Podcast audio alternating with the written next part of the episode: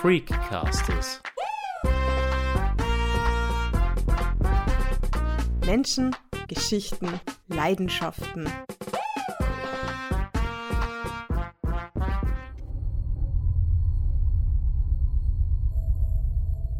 Hallo und herzlich willkommen zu einer neuen Folge von Freecasters, sagt Sandra Knopp. Heute wird es bei uns gruselig und das gleich doppelt. In Teil 1 unseres Halloween-Specials begibt sich mein Kollege Udo Seelhofer gemeinsam mit Gerald Axelroth erst nach Ungarn und danach in das ehemalige Transsilvanien. Dort erkunden sie nicht nur die Geschichte des Grafen Dracula oder wie der Vampirmythos überhaupt entstanden ist, sondern Axelrod erzählt auch, warum Österreich zweimal beinahe zum Hotspot für Vampirfans geworden wäre. Axelrod befasst sich beruflich eingehend mit dem Thema, schrieb bereits mehrere Bücher darüber und bietet oft gemeinsam mit seiner Frau Liane Angelico Führungen in der burgenländischen Ritterburg Lockenhaus an. Bevor wir uns dem berühmten Grafen und seinem historischen Vorbild widmen, begeben wir uns ins Ungarn des 16. Jahrhunderts. Dort lebte eine Frau, die als Serienmörderin selbst Menschen wie Jack the Ripper in den Schatten stellte. Die Blutgräfin war niemand anderer als Elisabeth Báthory, geboren 1560, gestorben 1614 und sie steht im Guinness-Buch der Rekorde als größte Serienmörderin aller Zeiten. Es gibt oh. also in den Zeugenaussagen beim Prozess eindeutige Hinweise, dass sie im Laufe von etwa 20 Jahren 650 Dienstmädchen umgebracht hat. Und zwar meistens auf bestialische Weise zu Tode gefoltert. Sie war also eine kranke Sadistin, wie wir heute wissen, aber unglaublich reich und mächtig. Ihr Onkel war König von Polen, ihr Bruder Fürst von Transsilvanien und sie selber um ein paar Ecken mit Kaiser Rudolf II. verwandt. Und äh, ihr Mann war ein hochdekorierter Kriegsheld. Und das alles zusammen war eben auch der Grund, warum sie so lange ungestraft morden hat können. Mhm. Und ähm, jetzt der Bezug zu Lockenhaus. Sie war, wie gesagt, unheimlich reich und auch die Burg Lockenhaus hat ihr gehört. Auch dort hat sie ihre Dienstmädchen umgebracht. Das ist aus den Zeugenaussagen eindeutig erwiesen. Und im Jahr 2009 habe ich mir also auf eine Spurensuche begeben und habe dann unter anderem auf der Burg Lockenhaus fotografiert. Und dann haben die, hat die Burgherrin mich gefragt, ob ich nicht Lust hätte, dort so Spezialführungen zu machen. Und das mache ich also seit dem Jahr 2010 und ähm, jeden Sommer, zuerst haben wir vier Termine gehabt, jetzt dann noch zwei im August. Und ja, für die Teilnehmer ist das natürlich immer eine sehr faszinierende Geschichte, was sich da früher in diesen Mauern alles abgespielt hat. Mhm. Jetzt gibt es ja einen speziellen Grund dafür, warum man Elisabeth Báthory die Blutgräfin nennt. Was ist denn das für einer? Berühmt geworden ist die Elisabeth Báthory nicht durch die Morde, die sie tatsächlich begangen hat, sondern durch eine Legende. Sie habe im Blut der Jungfrauen gebadet, um ewige Jugend und Schönheit zu erlangen. Und äh, diese Legende hat eine interessante Geschichte. Ganz kurz, man hat Elisabeth Báthory also 1611 den Prozess gemacht, hat sie dann aber nicht zum Tode, sondern nur zu lebenslänglicher Haft verurteilt und hat dann aber alle Akten verschwinden lassen. Sie war natürlich eine Schande für den ganzen ungarischen Adel. Mhm. Und erst 120 Jahre später hat ein Jesuitenpater ganz durch Zufall diese Verhörprotokolle in einem Archiv entdeckt, hat völlig fassungslos gelesen, welche grausamen Verbrechen eine Angehörige des äh, höchsten Adels äh, vollbracht hat und hat sich den Grund einfach nicht erklären können. Heute wissen wir, sie war eine Sadistin. Damals hat man von Psychologie keine Ahnung gehabt. Und so ist dieser Jesuitenpater nach Schaktice gereist, dem äh, Stammsitz der Batory, und hat dort die Bauern befragt. Und man mhm. kann sich natürlich gut vorstellen, 120 Jahre später haben sich die wirklichen Berichte schon längst mit allen möglichen Legenden über Feen, Hexen und so weiter vermischt. Und die Bauern haben den Jesuitenpater also diese haarsträubende Geschichte von den Blutbädern erzählt. Das hat auch sehr einleuchtend geklungen, dass eine Frau um der ewigen Schönheit willen und der ewigen Jugend willen zu allen Verbrechen bereit wäre. Und so hat dieser Jesuitenpater das im Jahr 1731 in einem Buch veröffentlicht, Und genau zu dieser Zeit sind auch die ersten Berichte über Vampire auf dem Balkan ans Licht der Öffentlichkeit gedrungen. Und äh, die Geschichte von der Blutgräfin hat sich dann also in ganz Europa verbreitert und ist später auch von den Brüdern Grimm in einem ihrer Bücher niedergeschrieben worden. Von den Brüdern Grimm bringt man eigentlich mit anderen Geschichten in Verbindung, oder? Es ist so. Ich habe ja auch, also ganz kurz, ich habe insgesamt 22 Bücher veröffentlicht bisher Ja. und habe auch eine Buch über die Brüder Grimm gemacht. Und äh, bekannt geworden sind die Brüder Grimm natürlich durch ihre Märchen. So kennt sie jeder. Ja. Schneewittchen, der gestiefelte Kater, der Froschkönig und so weiter. Aber die Brüder Grimm haben ja ihr ganzes Leben lang alte Legenden gesammelt und es gibt auch ein großes zweibändiges Werk über die deutschen Sagen. Äh, Sie haben auch zum Beispiel äh, die Sage vom Frankenstein erstmals niedergeschrieben. Das Okay. ist allerdings nicht äh, noch das Ist die Burg Frankenstein, wo damals ja auch ein Drache sein Unwesen getrieben hat und der Ritter von Frankenstein diesen Drachen dann erschlagen hat. Und so haben die Brüder Grimm als Sage auch das von der Blutgreife niedergeschrieben. Und wie genau läuft dann so eine Führung eben in der Burg ab? Die Führung dauert ungefähr eine Stunde. Ich gehe mit den Teilnehmern durch die verschiedenen Räumlichkeiten. Die Burg Lockenhaus ist ja eine fantastische Ritterburg. Es gibt auch eine Folterkammer. Es gibt auch einen alten Kultraum der Tempelritter. Und bei jeder dieser Stationen erzähle ich dann äh, einen Teil der Geschichte von der Blutgreife. Es ist ja auch eine sehr spannende Geschichte. Es ist so ein bisschen wie ein Hitchcock-Krimi. Man weiß von Anfang an, dass sie schuldig ist, aber es bleibt die spannende Frage, ob die Justiz sie tatsächlich verhaften und vor Gericht stellen wird. Sie haben gerade noch eine andere Führung angesprochen, nämlich die Dracula-Führung. Was genau ist das für eine Führung? Dracula, über den habe ich also auch ein Buch gemacht. Ich bin damals mit äh, meiner Frau zusammen nach Transsilvanien gereist und wir haben uns also da auf die Spuren der Vampire gewagt. Den Dracula hat es ja wirklich gegeben. Ja, Das ist etwas, das man bis vor ein paar Jahrzehnten eigentlich gar nicht gewusst hat. Und heute dringt so langsam ins öffentliche Bewusstsein. Es gibt ja auch doch sehr viele Filme darüber. Auch der, der berühmte Film von Bram Stokers Dracula von Francis Ford Coppola beginnt ja eigentlich mit einer Szene des historischen Dracula. Und äh, ganz kurz, Dracula ist 1431 in Transsilvanien geboren worden und hat dann später das äh, Fürstentum der Walachei beherrscht. Und damals sind aber die Türken an der Donau gestanden und sind immer wieder in die Walachei eingefallen. Und Dracula war eigentlich auch ein Freiheitskämpfer. Er wird bis zum heutigen Tage in Rumänien sehr verehrt. Wir haben also auch immer wieder große Statuen von Dracula gesehen. Und äh, er war natürlich im Prinzip auf verlorenem Posten, weil die Walachei viel zu klein war, um sich gegen die übermächtigen Türken zu verteidigen. Und ähm, Dracula hat versucht, diesen Mangel an Soldaten durch ein Übermaß an Grausamkeit zu kompensieren. Er hat da einmal zuerst die ganzen Adeligen der Walachei umbringen und zählen lassen. Er war also auch ein Sadist. Er hat da die Leute am liebsten gepfählt. Das hat ihm auch den Spitznamen Vlad Zepes eingebracht. Das heißt, das übersetzt einfach nur Vlad der Pfähler. Und ähm, durch, äh, durch die Ermordung der 500 höchsten Adeligen hat er mal wesentlich mehr Steuereinnahmen bekommen, hat dann auch ein großes Heer auf die Beine stellen können. Er hat am Schluss bis zu 20.000 Mann gehabt. Die Türken im Vergleich haben zu 100.000 Mann gehabt. Und es ist dann gekommen, wie es kommen hat müssen. Äh, 1462 sind die Türken mit einem riesigen Heer in der Walachei einmarschiert. Dracula hat dann einen verzweifelten Kampf geführt. Er hat damals eine Guerillataktik angewandt. Er hat alle Dörfer niederbrennen und alle Brunnen vergiften lassen, damit die Türken eben weder Trinkwasser noch Lebensmittel vorfinden.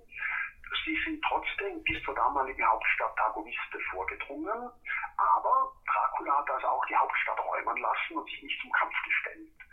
Und es war dann letztendlich ein bisschen eine Pattsituation, aber der Sultan hat dann seinen jüngeren Bruder Radu auf den Fürstenthron gesetzt. Das war ein sehr, äh, wie soll man sagen, Speichellecker. Der hat dann äh, um des Fürstenthrons willen auch mit den Türken brav kooperiert. Dracula ist nach Ungarn geflüchtet und hat dann auch 14 Jahre später den Oberbefehl über ein ungarisches Heer bekommen, ist mit diesem Heer wieder in die Walachei einmarschiert, hat auch kurzzeitig die Walachei wieder beherrschen können, ist auch noch einmal Fürst geworden, aber in der Entscheidungsschlacht ist er dann gefallen. Mhm. Und ähm, berühmt geworden ist er vor allem dadurch, dass zu jener Zeit bereits die Buchdruckerkunst erfunden worden ist. Johannes Gutenberg hat 15, 1451 den Buchdruck erfunden und die Drucker haben zunächst einmal nur religiöse Texte gedruckt. Bis sie eben gemerkt haben, was beim Publikum mindestens genauso gut ankommt, nämlich Horror. Ja. Und die blutrünstigen Geschichten über Draculas Schreckensherrschaft haben also zu den ersten nicht religiösen Texten gehört, die dann in ganz Europa mit Flugblättern verbreitet worden sind und die Dracula zu einem der berühmtesten Herrscher seiner Zeit gemacht haben. Und ich kann auch jetzt schon kurz vorwegnehmen, es war dann später, als Bram Stoker den Roman Dracula geschrieben hat und nach irgendeiner glaubwürdigen Vorlage für seine Papier gesucht hat, ein reiner Zufall, dass er in der britischen Nationalbibliothek auf eines dieser Flugblätter gestoßen ist. Und dann hat es bei ihm natürlich geklingelt, Dracula, das ist genau der ideale Vampirfilm. Ein Fürst, der wirklich gelebt hat, der für seine Grausamkeit und Blutrünstigkeit bekannt war und der natürlich immer noch sein Unwesen treiben könnte. Was fasziniert uns eigentlich? Warum lassen wir uns eigentlich so gerne erschrecken und warum ist Horror so ein beliebtes Genre? Ich glaube, das Schlimmste sind immer die unbestimmten Ängste. Und in dem Moment, wo man eine Angst einmal personifizieren kann, da verliert sie ja einen Teil ihres Schreckens. Und dann kommen natürlich auch die Gegenmittel. Äh, man kann einen Vampir pfählen, man kann äh, ihn durch Weihwasser töten, man kann ihn durch Sonnenlicht töten. Und das ist ja beruhigend. Und mhm. deswegen müssen ja auch die Horrorfilme im Endeffekt immer gut ausgehen. Und dann kann man wieder beruhigt den Kinosaal verlassen. Verstehe, also es ist so ein wohliger Schauer, aber wir sind ja noch eigentlich in Sicherheit, oder? Jetzt, nachdem Sie das von der Angst gesagt haben, ist mir ein Zitat eingefallen von H.P. Lovecraft, von amerikanischen Horrorautor. Der hat mir gesagt, die älteste Emotion der Menschheit ist die Angst. Die schlimmste ist die Angst vor dem Unbekannten. Würden Sie dem zustimmen? Ja, eindeutig. Also, äh, ich muss sagen, auch wenn ich mich so an meine Kindheit erinnere, wenn ich manchmal so in meinem Zimmer war, allein und im Dunkeln war, dann habe ich auch dieses Gefühl der Angst gehabt. Und das war als kleines Kind natürlich noch so eine unbestimmte Angst. Und kann auch ganz kurz vorwegnehmen, der Grund, warum ich mich für mystische Themen und für Horror interessiere, war, als ich dann in, äh, mit 13 Jahren den Film Tanz der Vampire gesehen habe. Mhm. Und da war ich also hin und weg. Das war für mich also ein Schlüsselerlebnis. Und äh, würde auch sagen, das war auch so ein bisschen eine Personifizierung der Angst. Darf ich noch ähm, etwas erzählen? Das ja, bitte. Ich ganz gerne. Ähm, und zwar die Entstehung des Vampirglaubens. Ich bitte darum, ja. Ähm, etwas, das ich auch bei meinen Führungen immer erzähle. Also ich erzähle im ersten Teil eben die Geschichte des historischen Fürsten Dracula und im zweiten Teil kommt nun also, wie der Vampirglaube entstanden mhm. ist. Das war ja ganz interessant. Äh, sind im ähm, 18. Jahrhundert, also Anfang des 18. Jahrhunderts, als ein Großteil des Balkans unter österreichische Herrschaft gekommen ist. Das waren damals diese Siege von Prinz Eugen, wo eigentlich die Türken dann sehr schnell zurückgetrieben worden sind. Da sind dann also plötzlich äh, schreckenserregende Meldungen gekommen. Und zwar haben die Bewohner von mehreren Dörfern sich bei den österreichischen Militärkommandanten darüber beschwert, dass also in ihrem Dorf in ganz kurzer Zeit sehr viele Menschen gestorben sind, alte wie junge, obwohl es keine Seuche gegeben hat. Und äh, die Dorfbewohner haben auch gleich eine Erklärung geliefert. In ihrem Dorf gehe ein Vampir um. Und die österreichischen Militärkommandanten haben dann Ärzte dorthin geschickt, haben das untersuchen lassen und äh, ich will jetzt die Lösung äh, gleich vorwegnehmen. Man hat also festgestellt, dass der Vampirglaube die Ursprünge schon im 12. Jahrhundert hat und dass die orthodoxe Kirche eine Schlüsselrolle spielt. Mhm.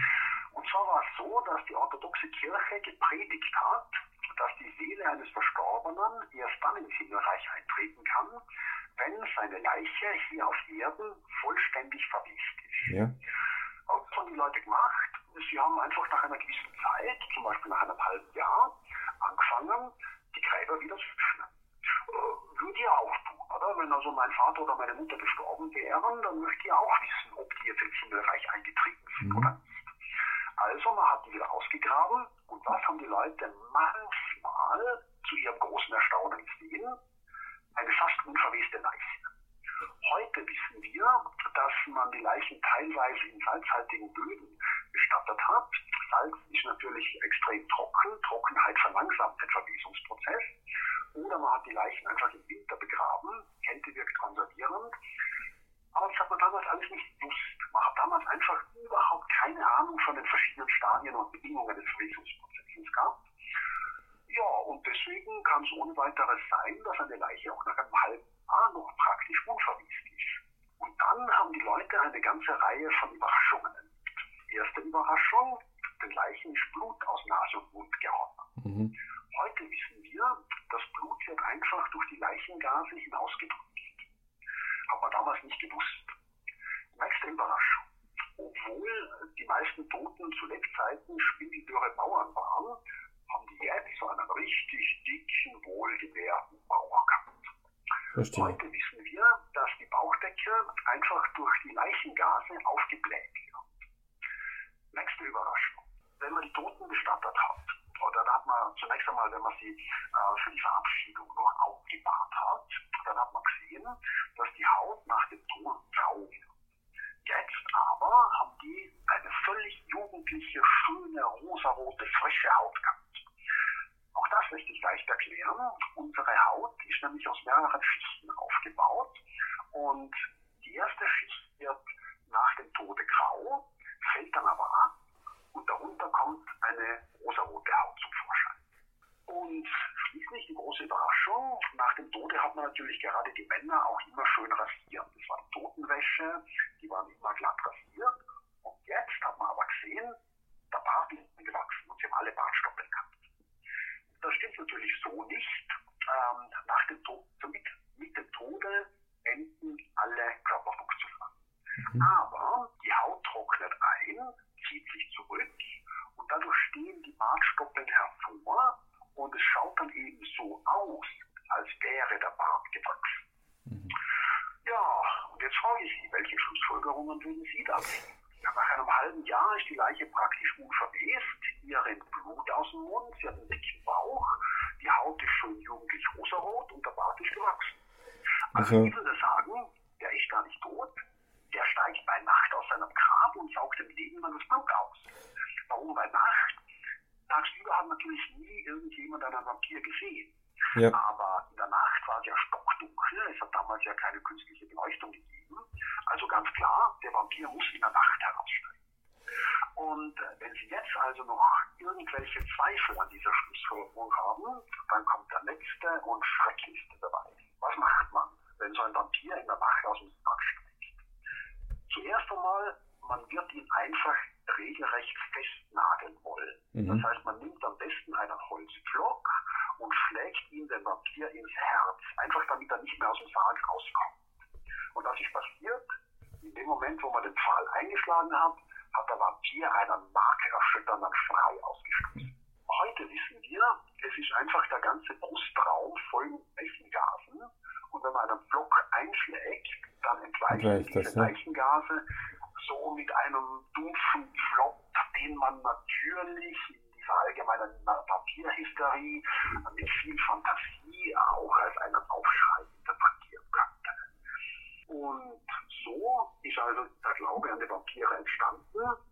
Heute können wir natürlich all diese Phänomene wissenschaftlich sehr leicht erklären. Und heute muss man natürlich leider sagen, dass es keine Vampire gibt. Ich sage ganz bewusst leider, weil ich, wie gesagt, durch Tanz der Vampire zum Vampirfan worden bin mhm. und natürlich sehr gerne sagen würde, die Vampire treiben bis heute ihr Unwesen. Aber wie gesagt, es gibt da keine wissenschaftlichen Beweise. Aber Warum fasziniert uns eigentlich gerade der Vampir so? Es gibt ja so viele verschiedene Ausformungen von Dracula über Twilight bis hin zu noch hundert anderen Sachen. Was ist denn gerade am Vampir so faszinierend? Das ist ein Phänomen, über das ich auch schon oft nachgedacht habe. Und meine persönliche Meinung ist, dass der Vampir einfach am verwandlungsfähigsten es gibt ein sehr schönes Beispiel, wo zum Beispiel 1997 die Uraufführung von Panzer Vampire in Wien war. Hat man auf den Plakaten einfach nur so ein Vampirgebiss gezeigt. Und damals war die Botschaft eher noch auf, auf Horror, auf Grusel. Und äh, um das Jahr 2010 herum sind ja diese Twilight-Filme der absolute ja. Kinohit worden. Und äh, die Theater in Wien haben also darauf reagiert und es hat dann ein neues Plakat gegeben, wo man äh, den Dracula eigentlich als äh, großen, gut aussehenden Grafen gesehen hat und in seinen Armen äh, das Mädchen. Mhm. Das heißt, ein, ein Plakat, das eindeutig unter dem Einfluss der, der Twilight-Liebesgeschichte war. Und da sieht man sehr schön, wie wandlungsfähig der Vampir ist. Das sind die anderen Monster eigentlich alle nicht. Der Frankensteins Monster ist ein Frankensteins Monster. Der ist immer klobig, unbeweglich, äh, hässlich. Äh, der wird nie zu einem Gentleman, der äh, jetzt für eine Twilight-Saga in, in, in eine Liebesgeschichte tauchen würde. Ja. Ähm, bei den meisten anderen ist ja auch ein Werwolf ein Werwolf. Was will man da groß äh, variieren? Und ich glaube, das ist das Erfolgsgeheimnis des Vampirs. Wer ist denn Ihr Lieblings-Dracula-Darsteller? Eindeutig Christopher Lee. Warum Christopher Lee? So habe ich mir eigentlich den Dracula vorgestellt, als ich dann mit 13 Jahren zum ersten Mal auch den Roman Dracula gelesen habe. Also wie gesagt, ich habe äh, sozusagen Blut geleckt, nachdem ich zuerst einmal Tanz der Vampire gesehen habe, habe mir dann natürlich auch Bibliothek den Roman Dracula ausgeliehen, habe den regelrecht verschlungen und wie dann später die ersten Dracula-Filme mit Christopher Lee gesehen habe, da habe ich eigentlich das Gefühl gehabt, eh, der ist es, weil der, der entspricht wirklich am ehesten der Vorlage von Bram. Bram Stoker hat den Dracula ja wirklich als ein äh, gefährliches Vampirmonster beschrieben. Und äh, wenn ich denke, dieser sehr erfolgreiche Film äh, Bram Stokers Dracula von Francis Ford Coppola, wo ja der Gary Oldman den Dracula spielt, da muss ich sagen, das entspricht eigentlich überhaupt nicht der literarischen mhm. Vorlage. Er ist ja dort doch eher äh, ein sehr trauriger und doch eher passiver Dracula, nicht der, der einem wirklich einen Schrecken einjagt. Mhm. Werfe ich mal meinen Lieblingsdarsteller auch ein. Meiner wird immer Bela Lugosi sein. Der Mann ah, hatte so einen unheimlichen Blick immer, der hat so viel über die Augen kommuniziert. Das hat sich mir einfach ins Gedächtnis eingebrannt. Also. Ja, na, ist auch eine gute Wahl. Ist immer die Frage bei den Dracula-Fans, wer von den beiden ist der Bessere. Die anderen kommen gar nicht zum Zug, glaube ich, aber. Darf ich noch etwas erzählen? Gerne, ich bitte darum, ja. ja. Ähm, ich möchte ganz kurz auf die Rolle von Österreich eingehen. Ja, wir Österreicher ja. haben leider das zweimal knapp verpasst, dass wir zu einer Pilgerstätte für Dracula-Fans geworden. Wirklich? Okay. Und zwar, jawohl, jawohl. Die Geschichte ist die, im ähm, ganzen 19. Jahrhundert waren Vampirromane in England ein riesiger Hit. Den ersten hat schon 1820 der Leibarzt vom Lord Byron geschrieben, mhm. der Polidori, der heißt einfach nur The Vampire. Ja. Und er hat schon damals alle Grundzüge vorausgesetzt. Also bei ihm ist der Vampir dann auch zum ersten Mal ein Graf.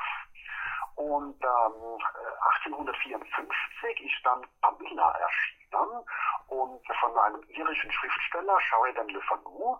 Und Camilla spielt in Österreich, in der mhm. Steiermark. Und wiederum knapp 40 Jahre später hat also Bram Stoker, der eigentlich ein Theatermanager war, beschlossen, auch einen Vampirroman zu schreiben. Und er war ganz angetan von Camilla und weil Camilla in der Steiermark spielt, hat Bram Stoker die Handlung von Dracula ursprünglich ebenfalls in der Steiermark mhm. angesiedelt. Und äh, Bram Stoker hat also seinen Text mit äh, Schreibmaschine geschrieben und alle Blätter sind also vollständig erhalten geblieben. Und man kann also heute noch die Originalseite von Bram Stoker sehen, wo er getippt hat, Styria, und dann hat er es durchgestrichen und hat Transylvania darunter mhm. geschrieben. Und zwar deshalb, weil er dann ein Buch gelesen hat, dass in Transsilvanien bis zum heutigen Tage eben der Aberglaube blüht und gedeiht und dass dort also alles möglich ist. Und das war natürlich viel eher nach Bram Stokers Vorstellungen. Das war genau das, was er gebraucht hat. Also eine, damals war es ja, kann man sagen, sehr, sehr hinterwäldlerisch. Und äh, es war ja sehr, sehr schwierig damals nach Transsilvanien zu kommen. Bram Stoker ist ja selber auch Zeit seines Lebens niemals dort gewesen. Er hat die ganzen Beschreibungen nur als Reiseführer herausgenommen. Und so ein geheimnisvolles, verborgenes Land hinter den Wäldern, das war genau das, was er für seinen Roman Dracula gebraucht hat. Und deswegen hat er eben leider, leider zu uns, für uns Österreicher, die Handlung von der Steiermark nach Transsilvanien verlegt. Und äh, jetzt, was ich noch dazu äh, sagen kann, wir haben es also zweimal knapp verpasst. Das zweite Mal war mit Tanz der Vampire. Äh, Roman Polanski ist während eines Skiurlaubs in St. Anton am Arlberg auf die Idee gekommen, einen Vampirfilm zu drehen. Ja. Und nachdem damals also tiefster Winter war, war für ihn auch klar, dieser Film muss auch im tiefsten Winter spielen. Und er wollte den Film ursprünglich in Österreich drehen. Und durch einen wirklich saublöden Zufall hat es im Februar 1966 einen plötzlichen Wärmeeinbruch gegeben. Ah. Der ganze Schnee ist geschmolzen und er hat also nach einem neuen Drehort suchen müssen. Und nachdem das Kamerateam und alles ja schon in Österreich war, ist man dann in Südtirol ausgewichen und er hat äh, die Außenaufnahmen für Tanz der Vampire dann auf der Seifer Alm oberhalb von Bozen gedreht. Also immerhin kann man sagen, noch in der unmittelbaren Nachbarschaft von Österreich. Richtig, ja. ja. Weil Sie gerade auch erwähnt haben, dass das schade ist, es ist ja auch ein, wirklich nach wie vor ein Touristenmagnet eigentlich, oder? Ja, absolut. Absolut. Das, ähm, das Lustige ist das, dass es in Transsilvanien ein Schloss gibt, das Schloss Bran. Mhm. Und das haben schon in den 1970er Jahren die damals noch kommunistischen Tourismusmanager zur großen Dracula-Burg erklärt. Und zwar deshalb, weil die ganzen Originalburgen von Dracula heute alle nur noch Ruinen sind. Also sein Fürstenhof ist eine Ruine, dann die Burg Projenari, die er als Fluchtburg bauen hat lassen, die schon im 15. Jahrhundert durch ein Erdbeben zur Ruine zerfallen. Und dieses Schloss Bran ist aber verkehrsmäßig sehr gut zu erreichen, ist ungefähr, würde man sagen, so zwei Stunden von Bukarest entfernt. Und ist ein wunderschönes, gruseliges Schloss, hat nur den Nachteil, dass es niemals Dracula gehört hat und es ist nicht einmal ganz sicher, ob er überhaupt jemals dort war. Er dürfte zweimal vorbeigekommen sein, aber das hat die Tourismusmanager damals nicht gekümmert und bis zum heutigen Tage ist also Schloss Bran die, das Zentrum der Dracula-Fans. Dort äh, ist also alles, was das Herz eines Dracula-Fans begehrt. Das sind also, ich glaube, inzwischen schon hunderte von Verkaufsbuden und man kriegt alles, was man will, von Vampirzähnen angefangen über T-Shirts und sogar einen Dracula-Schnaps gibt es dort zu kaufen. Machen wir mal einen kurzen Themenwechsel. Ja. Da steht jetzt Halloween vor der Tür. Feiern Sie Halloween? Ja, natürlich, klar. Und wie feiern Sie? Ah, wir haben da die ganze Wohnung immer schön gruselig dekoriert und wir gehen dann über den St. Pöltener Friedhof, wo dann alle Kerzen brennen. Also heute sind es leider oft schon nicht mehr Kerzen, sondern äh, nur noch LED-Lampen. Mhm. Und ähm, ja, nachher gehen wir dann meistens noch mit Freunden essen, also ich und meine Frau. Es gibt ja sehr viele Kritiker eben, die sagen, dass dieser amerikanische Brauch hier bei uns nichts zu suchen hat. Was halten Sie denen entgegen? Äh, ich habe auch ein Buch über Irland und die alten keltischen Mythen geschrieben und kann deshalb mit gutem Gewissen sagen, Halloween ist urkeltisch. Es war damals bei den Kelten äh, der Feiertag Samhain. Mhm. Und das war der Beginn des Winters. Das heißt, der Sommer hat am 31. Oktober geändert und der Winter hat am, am 1. November begonnen und das war bei den Kelten auch gleichzeitig das Neujahr. Also so wie bei uns Silvester. Das war ihr Sonnheim. Und ähm, äh, nach, der keltischen, nach den keltischen Legenden ist es eben so, dass alte Jahr endet am 31. Oktober und in der Nacht hat aber das neue Jahr noch nicht begonnen. Das beginnt dann erst mit dem Morgengrauen des 1. Novembers und in dieser Nacht dazwischen sind die Tore zur Anderswelt offen Mhm. Und es können also sowohl die ganzen äh, Monster und äh, sonstigen gruseligen Gestalten der Anderswelt in unsere Welt eindringen und umgekehrt können aber auch Menschen in dieser Nacht in die Anderswelt gelangen. Und das heißt, es ist wirklich ein zutiefst europäischer Brauch, äh, der natürlich dann mit den irischen Auswanderern nach Amerika gekommen ist. Äh, bei uns im katholischen Europa hat man den natürlich nicht so gepflegt.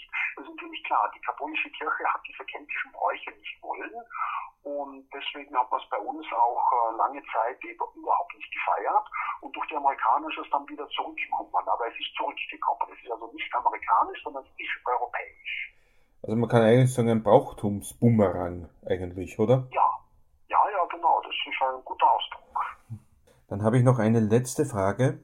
Wo kann ich mich denn informieren, wenn ich bei Ihnen eine Tour buchen möchte, zum Beispiel?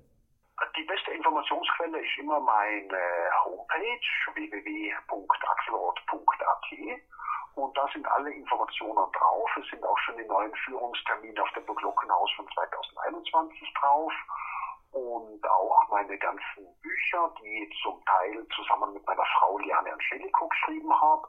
Ich habe 16 Fotobücher veröffentlicht. Zum Teil hat eben meine Frau auch die Texte dazu geschrieben.